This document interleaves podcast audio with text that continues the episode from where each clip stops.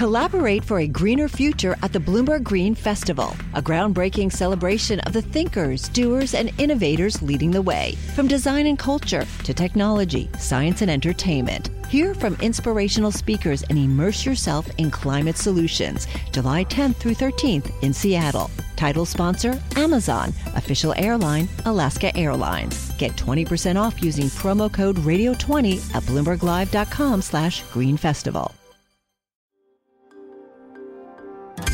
Le entregamos todo lo que necesita saber para comenzar el día. Esto es Bloomberg Daybreak para los que escuchan en América Latina y el resto del mundo.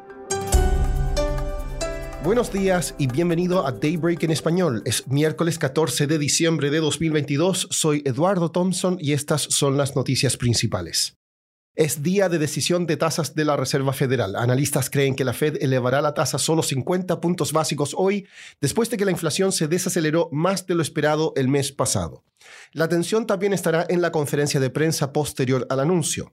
El mensaje de Jerome Powell sería que esto no es un giro a la moderación y que la lucha contra la inflación no concluirá de forma prematura.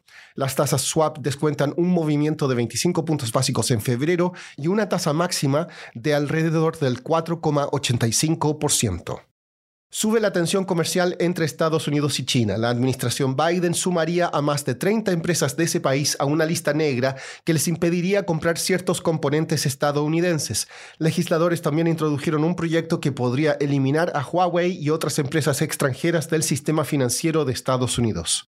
La Agencia Internacional de Energía dijo que los precios del petróleo pueden subir el próximo año, ya que las sanciones a Rusia reducen el suministro y la demanda ha superado las expectativas. La agencia espera que la producción rusa caiga un 14% al final del primer trimestre, hasta menos de 10 millones de barriles por día. La demanda mundial en 2023 aumentaría en 300.000 barriles por día. En noticias corporativas, el banco HSBC está enviando emails para reclutar a empleados en bancos rivales como Credit Suisse que corren el riesgo de ser despedidos. Las acciones de la empresa de vestuario Inditex suben tras resultados mejores que lo esperado.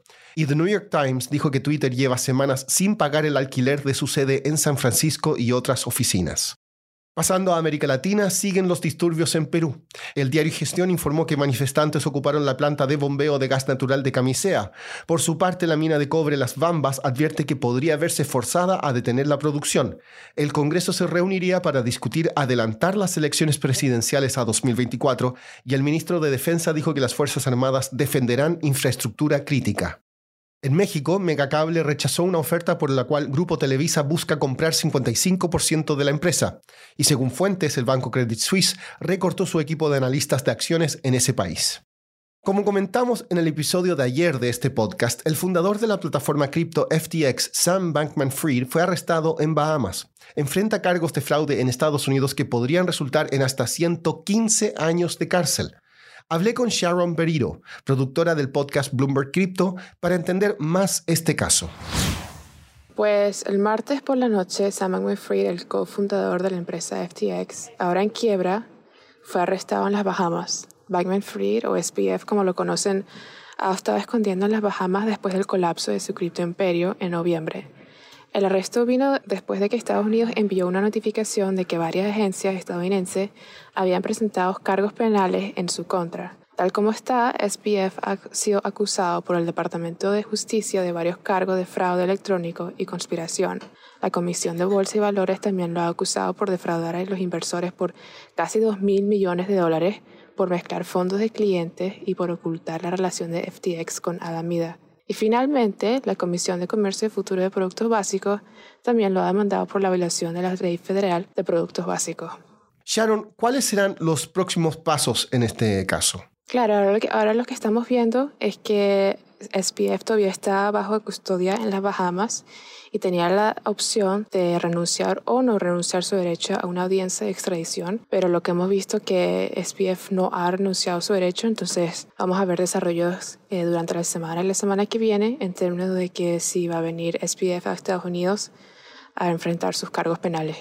¿Y cuáles han sido los efectos o el contagio en el resto del mercado cripto?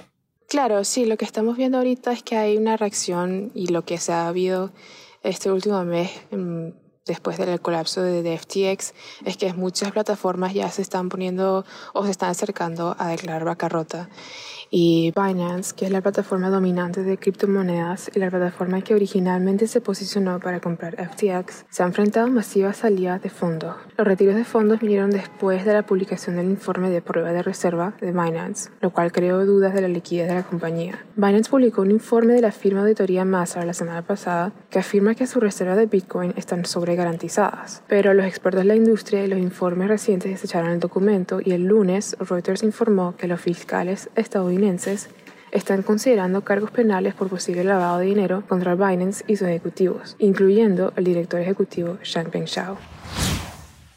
Por último, Elon Musk ya no es el hombre más rico del planeta. La baja en el precio de las acciones de Tesla este año hizo que fuera superado por el francés Bernard Arnault, fundador de la empresa dueña de las marcas Louis Vuitton, Dom Perignon y Christian Dior. Eso es todo por hoy. Soy Eduardo Thompson, gracias por escucharnos.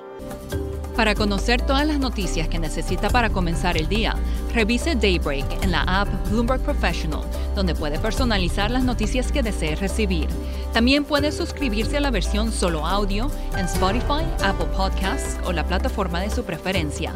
Eso es todo por hoy. Escuche de lunes a viernes Bloomberg Daybreak.